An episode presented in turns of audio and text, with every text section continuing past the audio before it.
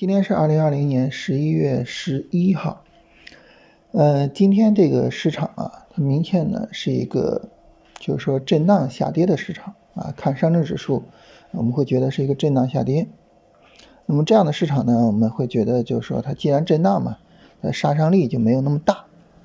但其实呢，嗯，如果说我们去看这个创业板，我们去看个股，我们会发现今天其实跌的还是比较厉害的。啊，所以在一定程度上来说，就是上证五零这些大盘股，呃，在维持着这个上证指数的一个面子啊。但其实呢，市场已经是一个比较深的回调。所以，如果说我们就是比如说像昨天啊，或者这两天吧，啊，能够做好这个规划，就是首先我确定我不再进场。啊，然后呢，这个我该做止盈的，我去做一下止盈，啊，因为你做了止盈，同时呢不进场，这个时候你仓位就降下来，这种情况下呢，风险呢实际上就会降低，啊，风险降低呢，你就能够很好的去面对和处理后续大概率会走出来的这么一个日线、短线调整，啊，但是反过来呢，那么如果说就像我昨天其实。为什么昨天跟大家聊这个上涨的三阶段呢？就是一直到昨天还在有人问说这股票行不行？这股票能不能买？如果说我们一直到昨天还在买，你昨天买就意味着至少要今天才能够卖掉。今天一跌呢，你又不舍得卖了，结果呢就被深套，是吧？这是一个很容易出现的情况。如果你到昨天还在买，实际上呢就是说你今天被套住，你仓位比较重。那么后边的日线、短线的调整你就不好处理，啊，不好处理在哪儿呢？就是你手里边只有仓位，只有股票，但是呢，你没有钱。没有钱就意味着什么呢？首先，第一个在调整的时候，你仓位比较重，就导致呢，那么你在调整的时候呢，你的这个盈利回吐也好，啊，甚至于本金损失也好，它会比较重，啊，满仓扛回撤嘛。那第二个呢，就是在回撤之后呢，股票都处于低位啊。我们之前专门跟大家聊什么是高位，什么是低位，是吧？经过一个调整之后呢，市场就处于低位了。那好，那现在呢，市场都处于低位，但是呢，你看你手里边都是什么？手里边都是票，你没有钱，没有钱呢，就眼睁睁的看着这个低位的股票，你没法买啊。你除非是卖股票去买，但是你卖股票，你发现。你持有的股票也在低位啊，也是需要去买的地方，而不是要去卖的地方啊，所以这时候你就很尴尬，啊，就比较难受吧，就是比较难处理。所以昨天才跟大家强调这些原则，强调就是说我们要围绕着这个日线波段去安排我们的交易啊，你要知道它现在处于这个行情发展的什么阶段了啊，根据这个阶段呢去安排自己的交易。啊，你知道它现在要有一个日线调整了，啊，至少一个日线短线调整。那么这个时候呢，呃，你就知道我的短线仓我应该去出一下，不应该再保持那么重的仓位了。我的波段仓我就耐心持有一下。这个时候呢，它即便是持续上涨，即便是出乎意料的直接暴涨，我也没关系，我也是挣钱的。这个时候怎么着呢？你都很从容。所以这就是总体上来说呢，那么我们能够这个。在把自己的交易安排好，在把自己的仓位安排好的情况下呢，实际上就是无论怎么样，嗯，你都很舒服这样一个状态。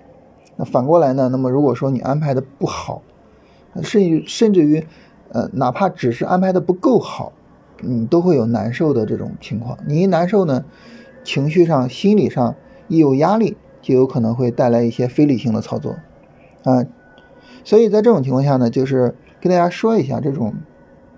事先做好计划，它的重要性。那我们事先怎么去做好计划呢？我觉得非常非常重要的一点就是，你要对这个市场走势有一个整体的一个判断。它不是说纠结于说今天市场会怎么样，明天市场会怎么样，就是你对市场走势总体你要有一个认知啊，然后呢，你对市场总体的未来的走向要有一个判断，你要有这么一个东西。你有这么一个东西呢，那么你就好做这种。总体的规划，我首先跟大家聊这个整体的市场认知，然后我们再来聊对后市的规划这两个大的话题。从总体的市场认知角度啊，我们就知道市场呢，它是在各个级别上进行涨跌轮换的。为什么到三千二的时候，我们一直跟大家说买入，然后跟大家说满仓什么的呢？就是因为在那个位置上，它是一个波段仓和短线仓叠加都需要进场的位置。从波段仓的角度呢？那么一个波段级别的涨跌轮换，它是一个波段下跌走出来了，后边是一个波段上涨，是吧？所以波段仓你要买入。从短线的角度呢，那么市场一个短线跌到三千二，是吧？你也需要短线买入。所以这个时候呢，你短线仓也有，波段仓也有，那你当然就是要满仓。满仓之后呢，那么后续呢，它就是一个新一轮的一个波段上涨展开，是吧？那么在这个波段上涨展开的时候，它会不会一步到位？它不会的。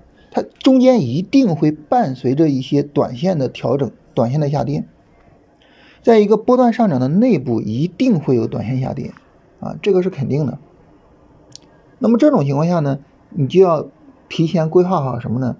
我尽管是满仓的，但是我的这些仓位它是有不同性质的，有的是具有波段仓的性质，我就是要满仓着去持有整个波段的，啊，当然可能。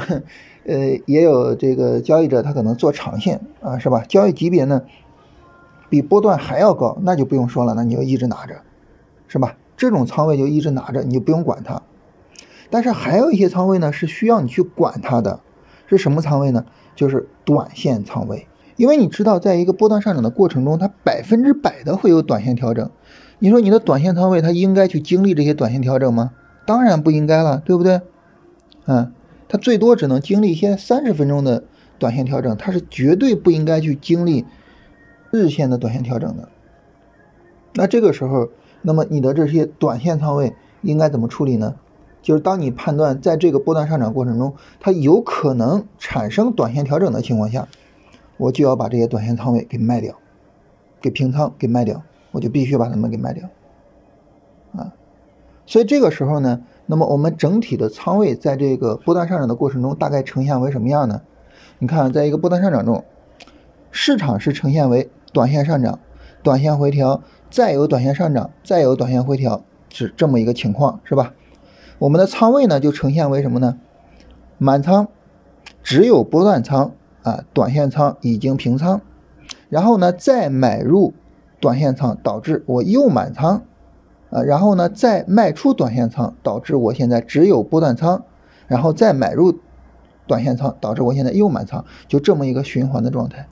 就市场是一个涨跌轮换的循环，而我们的仓位呢是一个满仓、减仓、再满仓、再减仓、再满仓、再减仓的这么一个循环。啊，随着市场的循环，我们的操作循环，我们的仓位也循环。那么这样呢，你就能做好一个整体的安排，啊，当然了，大家可能会说，那这种整体安排是一种比较理想的情况，对吧？那我可能会遇到什么呢？可能会遇到不理想的情况哦。那不理想的情况是什么呢？你比如说，我卖掉了，止盈了，但是它飞了，是吧？大盘继续往上涨，我怎么办呢？我已经决定这个仓位出来了，大盘继续涨，我怎么办？这个时候。嗯，你说这种情况，我们肯定每个人都遇到过啊，这个是毫无疑问的，想都不用想。这种情况怎么办呢？就我自己来说，仅就我自己来说，我会怎么样呢？我会等着，忍着。啊，为什么？第一，你有波段仓，你再赚钱，你没有不赚钱啊，你再赚钱啊，对吧？第二，这个时候不能买，不能够追。为什么不能买不能追？因为你都判断它要走这个日线、短线调整了，它再往上涨，它能给你多大空间？就一个三十分钟短线上涨的空间啊！你就为了这么一个空间，你在这种位置上去追吗？是不是？其实很多时候我们买股票没有想过，我买这个股票我冒了多大的风险，我最多能够赚多少钱？没有想过。啊，你比如说，你昨天卖掉，今天大涨，然后你去追，你冒的风险是一个它重回三千二的风险，但是你赚的利润只有一个三十分钟短线上涨的利润，你想想这个风险收益比合适吗？不合适，对不对？所以这种情况下，一般我是不追的，啊，我是不追的，就是反正我持有波段仓赚着钱，我是不追的，啊，就是等这个短线调整走出来，啊，这是第一个，就是我们没处理好。第二个没处理好呢，就是行情挺好，我我买的股票不挣钱怎么办呢？那这就按这个个股的处理方式去处理嘛，该设止损设止损是吧？没有利润就等啊，扫止损就扫止损。你拉起来我就设平保，对吧？就这么简单，啊，这种处理其实是最简单的。它不涨不涨不还好处理吗？它涨了我可能会出现说，比如说我舍不得平仓，哎呀，这这股票这么强，哎呀，我就继续等一等，看能不能赚更多。呃，这个很好理解，它它不涨，这太太容易处理了，啊。所以呢，这是关于这个总总体上来说啊，这个仓位的安排，啊。基本上就是这这么一个概念，就首先是一个理想化的操作状态，然后呢是在不理想的情况下的一些处理，啊，那第二个呢，第二个大的部分啊，我们跟大家聊一聊这个实盘处理，就在实盘上具体怎么样去做这些动作，其实具体做这些动作呢，就是使用我们传统的进出场条件，啊，在日线上走出来波段下跌。然后日线走出来底部结构，这个时候我就要去进波段仓了，是吧？就像，呃，十一之前的时候，然后呢，有一个日线短线下跌，我也进短线仓，所以这个时候就是满仓的时候。它一波短线上涨拉升，你像这个十一之后一波短线上涨拉升，那么这种情况下呢，你的三十分钟上出现一个顶部结构，这就需要什么？这就需要短线仓就出来。是吧？就需要短线仓出来啊，然后呢，你新一轮的日线、短线下跌走出来了，那好，那短线仓我再进去。所以呢，具体的交易处理上，啊，就是我们根据日线的结构去处理波段仓，根据三十分钟的结构去处理短线仓，这是总体的处理。但在总体处理短线仓的时候，你心里边一定要有数，就是。这个市场的这个涨跌轮换是必然的，是必然的。不要因为一个日线、短线拉升非常强，行情走得非常理想，然后呢就不去管它了，就不去想着出场了。千万不要这样。我我我经常说一句话，就是看大做小啊。我们一定要什么呢？呃，一定要眼高手低。你眼睛去看这个行情的时候，不要老去盯着五分钟、三十分钟，你要去看这个日线的发展，你要去看这个波段的发展。你要知道，波段发展到这儿，它是需要一个日线回调的，它需要一个日线回调，就意味着你的短线仓是需要出来的。所以有这么一个问题，嗯，那么这是我们说，这个就是就是你不要因为它涨得好你就不出。你该出还是要去出的。第二个呢，就是当这个日线调整、日线短线调整跌出来，它比如说它跌了一星期，甚至跌了两个星期，这个时候一定是市场一片悲观，是吧？涨的时候一片乐观，不舍得出；那跌的时候呢，就是一片悲观，不敢买。这个时候你还是一样，你的你做你是用三十分钟做，但是你看盘不要老盯着三十分钟去看盘，你看盘还是。回到日线波段去看盘，一定要眼高手低，眼睛看大周期，看大的市场走向，去做根据大的情况去做这个市场安排。手呢，手在做具体的点鼠标动作的时候，要根据三十分钟，根据五分钟，根据低周期的这种走势。啊，眼高手低，眼睛盯高周期，手盯低周期，只有这样才能够。把交易做好，就你眼睛在做规划的时候，不要盯着那个低周期，不要看哇，这涨得这么好，这怎么能出啊？一定要止盈，一定要学会止盈。啊，那关于止盈这个事儿，我再跟大家说一个事情啊，就是，呃，有很多朋友问我说，比如说某某股票，说老师这股票能止盈吗？啊，比亚迪能止盈吗？什么，是吧？长安汽车能止盈吗？或者什么的？这个我跟大家说一下啊，止盈这个事情。它其实跟市场走势没有太大的关系。它就是你自己从主观上认为这个行情到头了，或者说这个行情我赚够了，或者是什么纯主观、纯粹主观，你觉得赚够了你就出，是吧？这就叫止盈。但是你说你觉得赚够没赚够，我怎么知道呢？所以我没办法告诉你能不能止盈啊。所以止盈这个事儿呢，就是大家自己把握。还有一个呢，大家经常问的就是说，某某股票被套了很长时间了，什么甚至有的都被被被套好几年，然后问这股票怎么办？这种股票其实也没有办法去跟大家说什么怎么办。你都套了好几年了，是吧？你都决定要拿了，那你就拿呗。嗯，就是有一些东西呢，它是有客观的标准的，我们可以去讨论。啊，你比如说某某股票是不是符合龙回头？哎，我们可以讨论。但是有一些呢，它就是纯主观的，这个时候没有办法讨论，就是按照自己的想法做就行了。大家可能总是担心啊，说我是一小白，我我的想法这能靠谱吗？那你的想法不靠谱，你应该怎么办呢？你应该去提升自己想法的质量，让自己的想法靠谱啊，是吧？你不能让别人的想法去代替你的想法呀。对吧？那这是一个很简单的逻辑。好，那跟大家聊完这些啊，就是我们今天要跟大家聊的内容就差不多了。反正后续的处理呢就很简单，就是不断的去在高位上做一下止盈，然后等着这个日线、短线调整展开。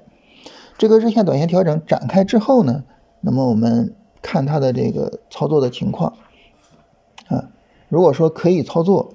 也不用太去担心，该操作该怎么做，到时候呢，呃，我们还怎么做就完了，啊，当然就目前来说，这个调整可能是刚开始，啊，然后呢，我们看看这个后续的情况，嗯，其实我一直是想等着说，看看这个三十分钟上有没有再度一个拉升，啊，但是就目前来说，有一个强有力拉升的这个概率可能是越来越低了啊。这个市场太疲软了，市场实在是太疲软了。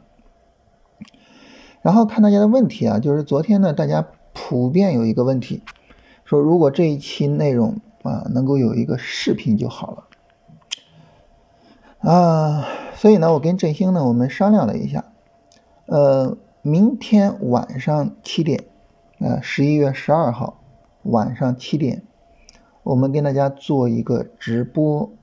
啊，视频直播，嗯，然后呢，跟大家讲一讲下跌三阶段和上涨三阶段的相关内容。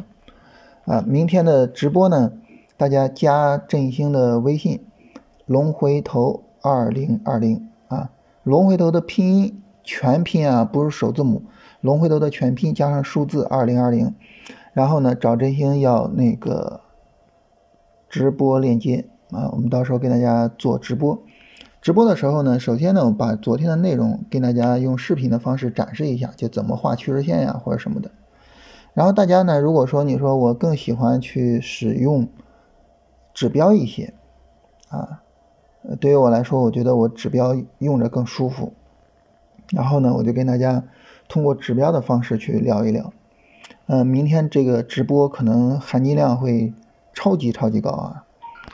然后这个大家可以去找一下振兴啊，尤其是买了龙回头战法的朋友，呃，找一下，然后加一下龙回头的群啊，我们会在龙回头群里边去做这个视频直播，呃，包括怎么根据三阶段去看价格本身的运行啊，怎么去看趋势线，也包括指标啊，因为指标可能会更简单一些。然后这个有朋友问说，怎么去判断三十分钟的高点低点？一般需要几根 K 线？一般情况来说，七根 K 线啊。从我我我自己习惯是七根，呃，个人经验啊，到七根 K 线我就算一个高低点。另外，关于半导体的回调，我觉得不是很理想。后续关注的话，我会比较关注资源股，呃，大家能看到像煤炭、钢铁、有色，尤其是铝，呃，这些股票呢。最近在有行情，这些股票他们在叠加两个东西，第一个呢就是全球的通胀，啊，第二个呢就是他们本身是周期股啊，他们现在的周期到他们这个上涨的周期，所以我我后续可能会比较关注这个板块一些。嗯，其他的板块呢要看一下调整的情况。